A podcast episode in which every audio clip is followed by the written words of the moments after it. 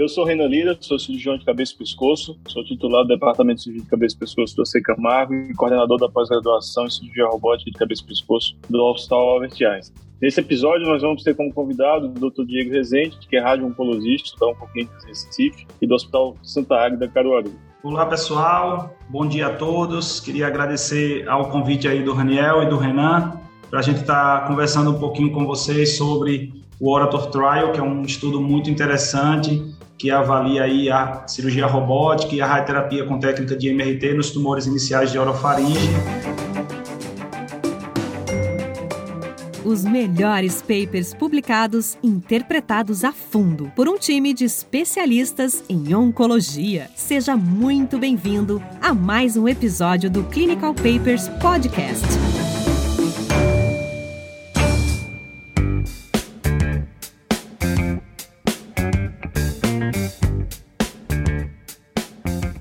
Bem, nos últimos anos, em cabeça e pescoço, nós tivemos o, o, surgimento e o crescimento, em termos epidemiológicos, de um tumor que é relativamente novo, né, que é o tumor de orofaringe HPV relacionado. Esse tumor ele tem um perfil epidemiológico diferente dos tumores que a gente estava acostumado antigamente. A gente tinha pacientes né, na casa de 60, 70 anos, é, usualmente tabagistas, retinistas de grande monta, e tinham tumores altamente agressivos né, nessa topografia. E hoje, com uh, o, o, aumento né, desses tumores HPV relacionados, a gente vê um perfil epidemiológico diferente. A gente vê pacientes mais jovens, com poucas comorbidades, aí na casa dos 40, 50 anos, é, que muitas vezes nunca beberam, nunca fumaram, que nem hábito né, de, de beber e, e, fumar, e que tem tumores de orofaringe relacionados à infecção pelo papilomavírus humano. Né? É, essa mudança de perfil epidemiológico, ela obviamente também traz algumas consequências na, na, no, no, tratamento, na forma como a gente vê o tratamento. A gente sabe que esses tumores HPV relacionados têm um prognóstico muito melhor, a chance de sobrevida, a chance de cura desses pacientes aí,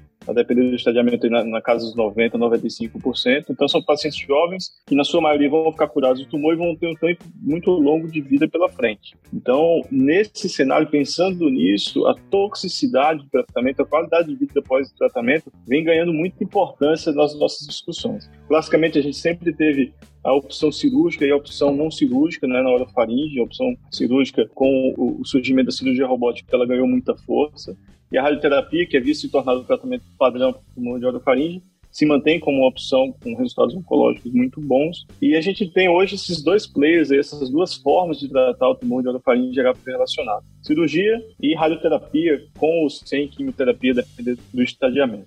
Falando especificamente da rádio, né? A rádio ela evoluiu muito também nesse período e a evolução da rádio que a gente vivenciou aí nas últimas décadas ela se fez não no sentido da gente melhorar os nossos resultados no que diz respeito aos desfechos oncológicos de sobrevida global ou sobrevida livre de doença. Esses avanços que a radioterapia vivenciou foram mais no sentido da gente minimizar as sequelas que a radioterapia eventualmente traz a esses pacientes que são tratados com ela. Então, o que a gente teve aí nos últimos anos foi a incorporação do que a gente chama de radioterapia de intensidade modulada, que habitualmente a gente designa pela sigla IMRT, e a gente tem hoje um nível de evidência bem estabelecido na literatura, o um nível de evidência 1, com vários estudos randomizados, demonstrando que com o IMRT a gente melhora os desfechos de xerostomia, a incidência de xerostomia é significativamente menor nos pacientes tratados com IMRT, e também você melhora os desfechos de deglutição, a gente também tem um estudo randomizado nesse sentido, que mostra que nos pacientes tratados com IMRT com proteção,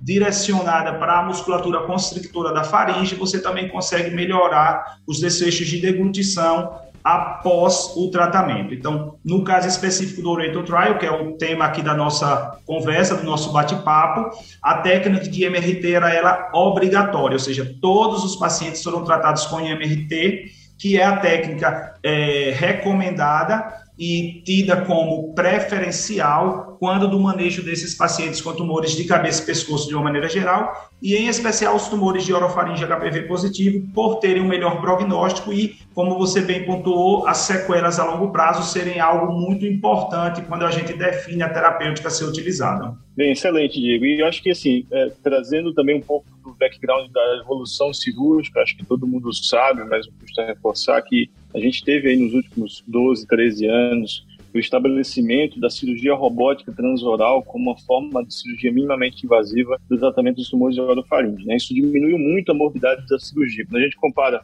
a cirurgia robótica transoral com a cirurgia convencional, as vantagens são múltiplas, né? desde menos sequelas, menos tempo de internação, é, menos complicações cirúrgicas, um retorno à vida produtiva muito mais acelerado e até resultados oncológicos melhores do que a cirurgia convencional. A gente tem algumas evidências mostrando isso. Então, de fato, essa evolução que a gente teve na cirurgia de cabeça e pescoço, especificamente no tratamento dos tumores de orofaringe, foi muito importante e, como eu falei, Hoje a gente tem uma forma cirúrgica, né, que é essa, a cirurgia robótica transoral, que tem resultados muito bons, tanto oncológicos como do ponto de vista funcional, e aí justamente entra a pergunta que o paper tenta responder.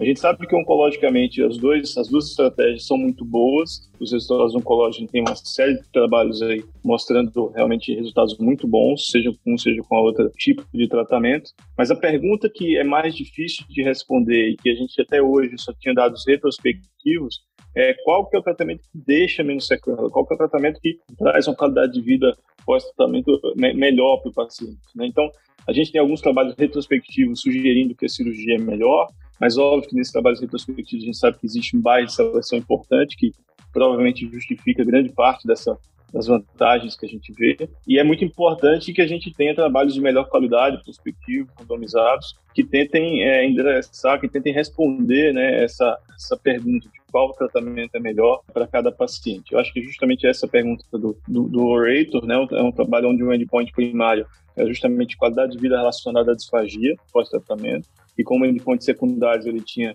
resultados oncológicos e outros, outros aspectos da qualidade de vida. Foi um trabalho multicêntrico, né? um trabalho que foi os seis centros do Canadá e da Austrália, que não são centros tradicionais em cirurgia robótica, acredito que sejam, sejam centros tradicionais, obviamente, em cabeça e pescoço, talvez em tratamento radioterápico, mas em cirurgia robótica não são os centros que habitualmente a gente vê publicações de cirurgia robótica transoral, mas ainda assim um trabalho multicêntrico, né, prospectivo, é, open label, que incluiu aí 34 pacientes de cada lado. O, o, estudo ele não detalha a forma do, cálculo, né, como foi feito o cálculo amostral, mas eles chegaram nesse número que é algo que a gente precisa salientar que é um resultado já muito bom, porque a gente sabe que um trabalho prospectivo, randomizado, onde os braços são um braço cirúrgico, o outro não cirúrgico, é muito difícil você recrutar pacientes nesse cenário, né? Você convencer o paciente que o tratamento que ele vai fazer com todas essas diferenças aí, tanto logísticas como clínicas, vai depender de um sorteio, né? De uma randomização. É, eu imagino que, que realmente é um grande desafio você conseguir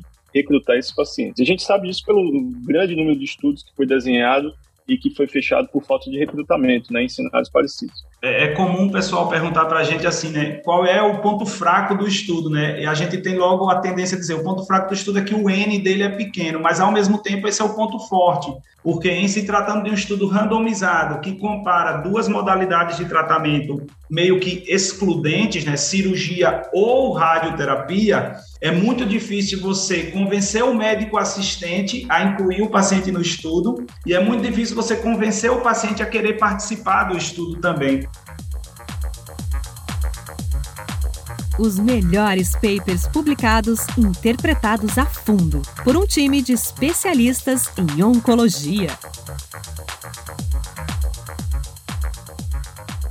E aí a gente já entrando no desenho do estudo, eles pegaram tumores iniciais de orofaringe, né? Então o paciente tinha que ter tumor T1 ou no máximo T2 e que tinham linfonodos comprometidos ou não, porém esse linfonodo deveria ter no máximo 4 centímetros no seu diâmetro e não deveria ter sinais clínicos de extravasamento. Então foi um estudo que incluiu fundamentalmente tumores iniciais de orofaringe T1 e T2, N0 a N2, sendo que no que diz respeito aos linfonodos não poderia haver nenhum linfonodo com mais do que 4 centímetros ou com sinais de extravasamento clínico. E aí, como você já bem disse, eles foram randomizados, né? Um braço faria a cirurgia, e aí a cirurgia era o que a gente tem de melhor quando a gente fala em cirurgia para tumor de orofaringe, era cirurgia robótica transoral, ou eles fariam radioterapia, e aí a radioterapia também seria o que a gente tem de melhor na radioterapia, que seria a radioterapia de intensidade modulada,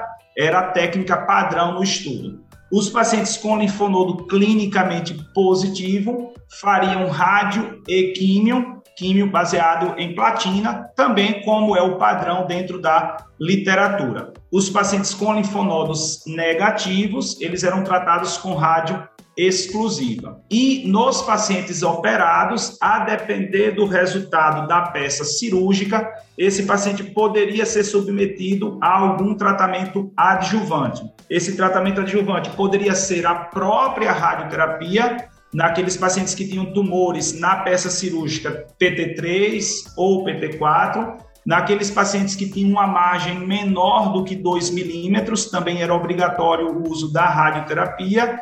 Naqueles pacientes que tinham doença linfonodal, comprovada na peça cirúrgica ou invasão vascular. E nos pacientes com margem positiva ou com extravasamento, operados, era obrigatório que se fizesse após a cirurgia radioterapia e quimioterapia. No que diz respeito às doses, no braço de tratamento com rádio, a dose era 70 grays, que é a dose hoje tida como padrão para esses pacientes. No braço cirúrgico, quando o paciente era operado com margens livres, sem extravasamento, mas que preenchesse aqueles critérios de adjuvância, a dose era de 60 grays. E quando o paciente tinha margem comprometida ou tinha extravasamento, ele receberia 66 grays e junto com esses 66 grays ele ainda faria quimioterapia adjuvante e concomitante à rádio.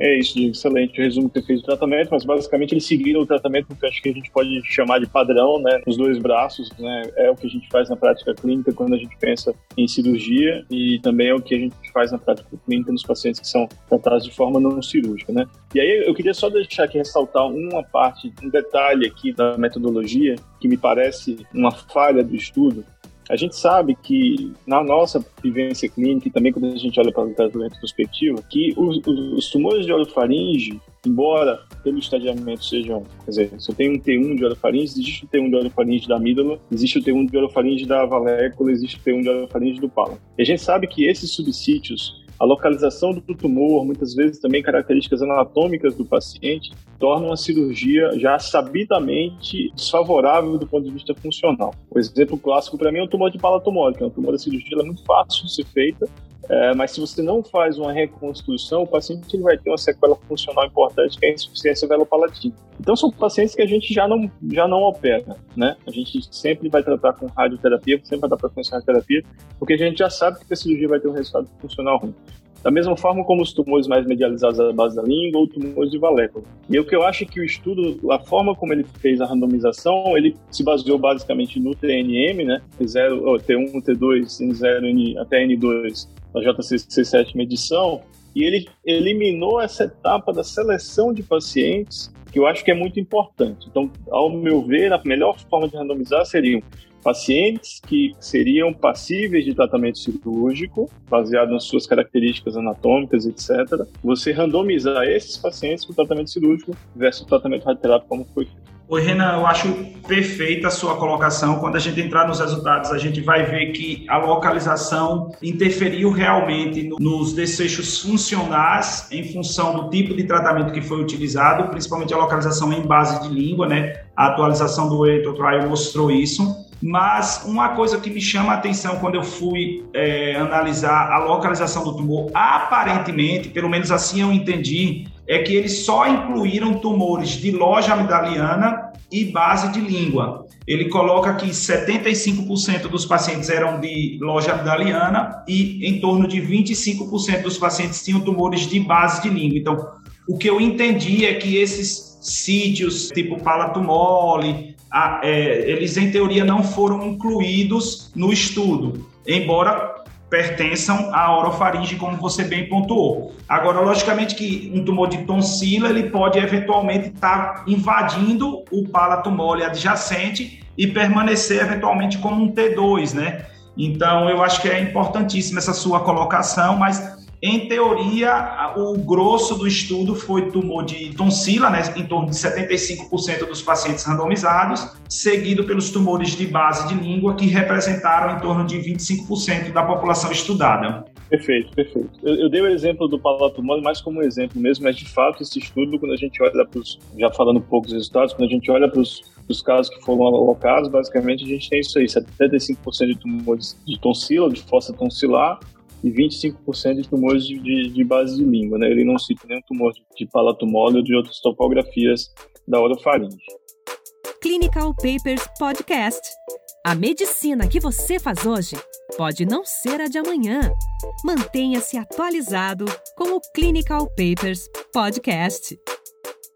E aí, isso, já indo para o resultado, então a gente teve aí 34 pacientes em cada braço, né, 34 pacientes no braço cirúrgico, 34 pacientes é, no braço é, não cirúrgico, né, ele tem o force plot aqui que, que detalha isso, né, e quando a gente vai para a tabela aqui, né, para os resultados do endpoint primário, que é a qualidade de vida, é, relacionada à disfagia principalmente, é, se você olha para os gráficos e olha para a tabela, para o número em si, é, a radioterapia ela teve resultados numericamente melhores, né, nos quesitos de qualidade de vida. No entanto, essa diferença numérica ela reduziu ao longo do tempo. Então, esse trabalho especificamente, que são os resultados tardios, a gente vê que tardiamente essa vantagem numérica que a radioterapia apresentou, ela foi desaparecendo né, ao longo do, do, do tempo de follow-up.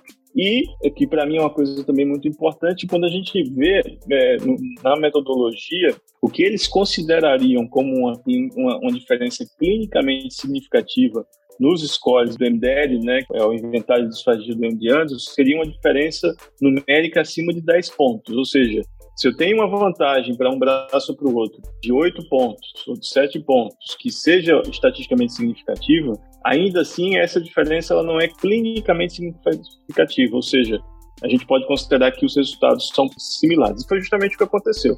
O resultado numérico é favorável à radioterapia, estatisticamente significativo, os P são são positivos, mas quando a gente olha para as diferenças clinicamente significativas, não houve uma diferença estatística, ou seja, se a gente considerar realmente que a, a gente só vai considerar um, uma diferença que, que tem um impacto na, na, vida do paciente, se o valor numérico for acima de 10, né, a diferença for acima de 10 pontos, o resultado, o estudo foi negativo no seu endpoint primário, quer dizer, a qualidade de vida foi semelhante nos braços, né?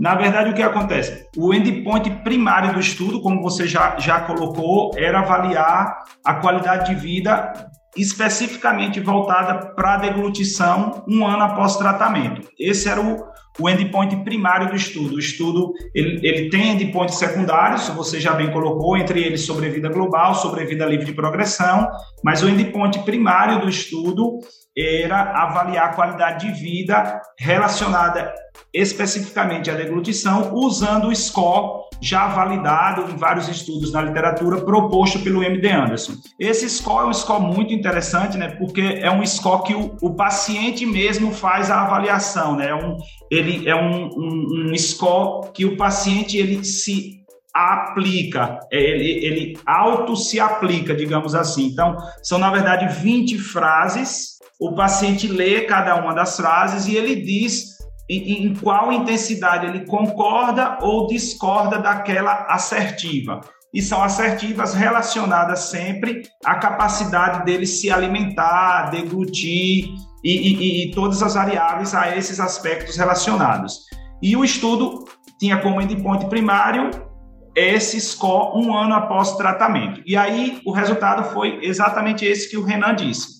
O grupo da rádio teve um score melhor houve uma diferença absoluta de 7%. Essa diferença teve significância estatística, né?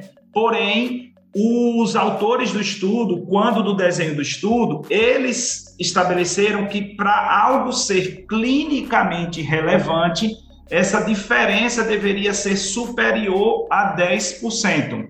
Então, às vezes a gente faz uma confusão nas, nas mesas, né? A diferença teve significância estatística, foi uma diferença de 7% absoluta, porém, para os autores do estudo, essa diferença de 7%, ela não preenche o critério de ser igual ou superior a 10% para ser considerada como clinicamente relevante. Esse foi o resultado na primeira publicação, que foi lá em 2019, né? E agora a gente teve a atualização já com quatro anos de segmento. E aí, a longo prazo, como o Renan também já bem colocou, essa diferença de 7% ela vai diminuindo. E as curvas, os scores, eles vão meio que se aproximando com o braço cirúrgico e com o braço da radioterapia. Lembrando, porém, que o endpoint primário do estudo era essa avaliação um ano após tratamento. Esses já são endpoints secundários. E nessa avaliação do endpoint primário, houve essa diferença de 7% estatisticamente significante, porém, na avaliação dos autores do paper, sem ter relevância clínica por não ter atingido essa magnitude aí dos 10 pontos percentuais em termos absolutos. Perfeito, perfeito, Diego, bem resumido. Bem, eu acho que é isso. Acho que o endpoint primário a gente cobriu bem, e aí eu acho que a gente tem que falar um pouco dos endpoints secundários, então vamos olhar um pouco dos resultados oncológicos. Acho que os, os braços foram absolutamente comparáveis, né, em termos de sobrevida global e sobrevida livre de progressão. Sobrevida global aí em quatro anos aí na casa dos 90% para ambos os braços, que é um resultado muito bom e ao mesmo tempo esperado, né, da, acho que, acho visto que a gente tinha aí praticamente 90% dos tumores HPV relacionados, a gente sabe que esses tumores realmente são altamente curáveis, então acho que isso ficou dentro do esperado, né, como resultado né, dentro do cenário de endpoints secundários. E aí outra coisa que eu queria destacar é justamente na, na, na toxicidade, né? Toxicidade, eu queria que depois que você comentasse melhor sobre a toxicidade da rádio, se foi dentro do esperado ou não, o que, é que você vê como perfil de toxicidade desse braço da rádio, mas eu preciso comentar do perfil de toxicidade do braço cirúrgico, que tem um problema que levou a outro problema que são muito importantes. Então, a gente teve, na verdade, não é toxicidade, mas teve uma complicação, que foi um sangramento grau 5. Então, teve um óbito por sangramento pós-operatório né, no braço cirúrgico. E, por causa disso, os autores recomendaram traqueostomia para todos os pacientes, como uma forma de prevenir uma outra complicação grave como essa, um outro óbito pós-operatório por sangramento. É, a gente sabe né, dos, dados, dos dados históricos de séries muito grandes de cirurgia robótica transoral e também de séries retrospectivas como o ECOG 3311, que é um trabalho também foi publicado recentemente, o risco de óbito por sangramento pós-operatório, pós-cirurgia robótica transoral para tumores de orofaringe está na casa de 0,3%. Então, por exemplo, o ECOG aí com 500 e poucos pacientes, ele teve um óbito pós-operatório. E aqui em 34 pacientes a gente teve um óbito, que dá aí 3% de óbito. É uma taxa 10 vezes acima do, do esperado da literatura. E, por causa disso, os autores recomendaram a realização de traqueostomia em todos os pacientes. E a gente sabe que traqueostomia é utilizada numa minoria dos pacientes que são submetidos à cirurgia robótica transoral. Então, por séries históricas aí, é algo como 5%, 4% dos pacientes vão precisar de traqueostomia. E aqui ele não diz exatamente quantos, mas certamente a maioria dos pacientes recebeu traqueostomia. E Diego, você sabe tanto quanto eu quanto que a traqueostomia pode impactar a qualidade de vida do paciente, é, mesmo depois de removida, né? Você ter a cicatriz da traqueostomia causa uma fibrose adicional ali no pescoço. Eu acho que isso, sem dúvida nenhuma, pode impactar na análise, principalmente quando a gente está falando de qualidade de vida nos pacientes do braço cirúrgico. Então, eu acho que esse perfil de toxicidade cirúrgica, levando em consideração a questão do sangramento, foi muito fora do esperado, por isso eles acabaram incluindo a traqueostomia, que provavelmente interferiu de alguma forma na questão da análise de qualidade de vida. Os melhores papers publicados, interpretados a fundo por um time de especialistas em oncologia. A atualização que foi publicada agora mais recentemente, ela traz mais dados de toxicidade que são bem interessantes, né? A gente vê como a gente já pontuou na nossa fala que aquela diferença no score de deglutição, ela diminui com o tempo, então, a magnitude do melhor resultado em termos de deglutição com a radioterapia, aparentemente, ela diminui com o segmento mais longo. Vale lembrar, né, puxando um pouco a sardinha para a radioterapia, que naquela avaliação de um ano pós-tratamento, todos os pacientes que foram tratados com radioterapia tinham sua dieta normal por via oral, nenhum deles tinha restrição na sua dieta oral. Todos eles se alimentavam por via oral, enquanto que nos pacientes tratados com cirurgia, cinco pacientes ainda não tinham a dieta oral total e ainda tinham restrições para se alimentar por via oral em sua integralidade. Né? Então, mostrando que pelo menos com um ano o desfecho de deglutição aparenta ser realmente melhor com a radioterapia. Eu não sei o quanto que a realização da traqueostomia profilática pode eventualmente ter contribuído para esse pior desfecho no braço cirúrgico. E foi excelente essa tua colocação, Renan. Falando dos resultados a longo prazo, o que a gente vê é que o perfil de toxicidade, quando se opta pelo tratamento com radioterapia, é completamente diferente do perfil de toxicidade quando se opta pelo tratamento com cirurgia. Então, nessa atualização, ele tem lá na tabela 3, né, um, um resumo de todos os eventos adversos é, relacionados ao tratamento. E o que a gente vê é que eventos adversos tais como trismo, tosse e dor foram mais prevalentes nos pacientes tratados com cirurgia, enquanto que eventos adversos como neutropenia, perda auditiva e zumbido foram muito mais frequentes nos pacientes tratados com radioterapia. E aí a gente desmistifica um pouco, né? Eu é, tentando fazer um pouco a vez aqui do radio-oncologista que está conversando com a referência na cirurgia robótica no Brasil e no mundo, eu acho que a gente desmistifica um pouco aquele preconceito, preconceito não no termo ruim da palavra, mas no sentido de um conceito pré-estabelecido, pré-concebido, de que toda a toxicidade do tratamento de tumores de cabeça e pescoço provém da rádio. Se a gente for ver aí, os pacientes tratados com cirurgia a longo prazo tiveram mais dor, tiveram mais trismo, tiveram mais tosse.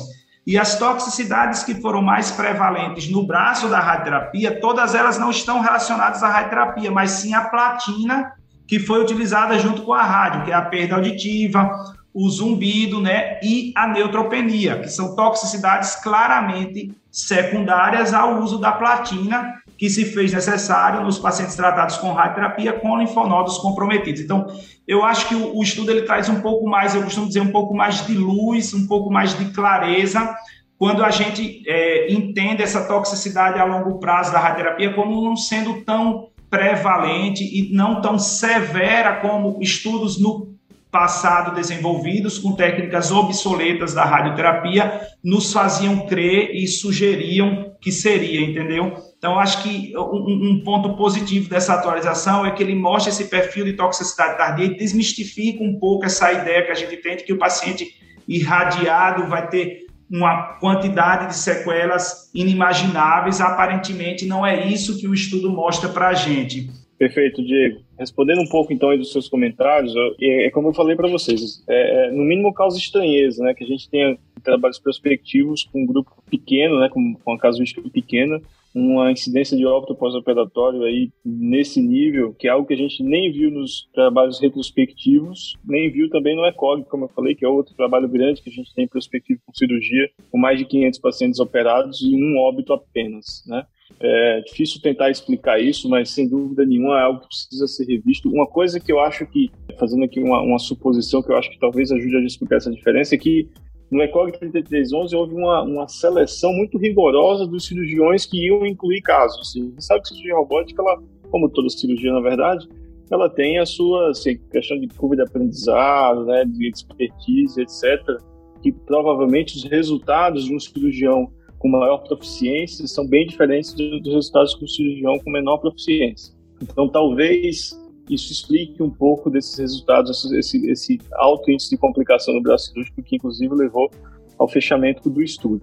Acho que junto com isso a questão da seleção, de novo, a gente sabe que existem alguns pacientes que não são bons candidatos à cirurgia, né? E, e, e a randomização que foi feita acabou forçando, eu imagino que acabou forçando a cirurgia em alguns pacientes que, num, num, num departamento de referência cabeça e pescoço, provavelmente não seriam, não seriam operados. Né? E a outra, o outro comentário em relação à toxicidade que você falou, acho que você falou muito bem, essa questão de esclarecer um pouco mais o perfil de toxicidade, como você falou, hoje com as tecnologias mais modernas de radioterapia, a gente vê que a toxicidade talvez fique mais relacionada à quimioterapia, mas essa é uma análise um pouco perigosa de fazer quando a gente pensa no braço cirúrgico, porque aconteceu a mesma coisa com o braço cirúrgico, quer dizer, também por uma questão de seleção, o número de, de pacientes no braço cirúrgico que fez radioterapia adjuvante foi algo em torno de 70%, não lembro o número absoluto agora, a gente pode olhar, mas muitos pacientes do braço cirúrgico acabaram tendo que fazer radioterapia depois. E parte dessa toxicidade que a gente vê no braço cirúrgico, obviamente também pode advir da, da, da radioterapia adjuvante. Mas eu acho que essa é uma discussão importante e é, é, é mandatório que a gente tenha mais e mais trabalhos analisando esse perfil de toxicidade da forma mais minuciosa possível, para que, como você falou, a gente tenha um esclarecimento melhor né, do perfil de toxicidade, o que esperar de sequela é, em cada paciente, é, a depender do tratamento que ele, ele vai se submeter. Eu acho que essa é a mensagem final. Eu acho que o, tratamento do tumor HPV relacionado ele está evoluindo, ainda vai evoluir muito. A gente tem vários estudos em andamento e isso deve mudar muito nos próximos anos. Mas eu continuo achando que o mais importante é a individualização do tratamento e seleção adequada dos pacientes com, com discussão multidisciplinar, como você já falou. E eu deixo aqui é, é, é a minha despedida. Espero que vocês tenham gostado do episódio. Vou deixar que o Diego também se despeça e até a próxima. Oi, Renan, eu acho que você fechou com chave de ouro. Eu só queria mesmo agradecer a oportunidade da gente estar trocando ideia num alto nível de discussão científica entre colegas realmente que se respeitam, né? Agradecer ao Raniel pela oportunidade também e me colocar à disposição em discussões futuras. Obrigado aí, pessoal, e um abraço a todos.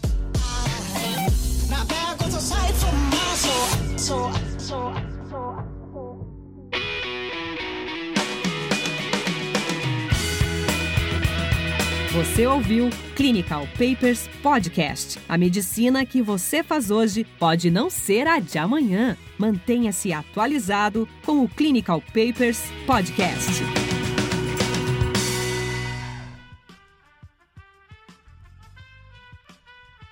Esse podcast foi editado por Aerolitos Edição Inteligente.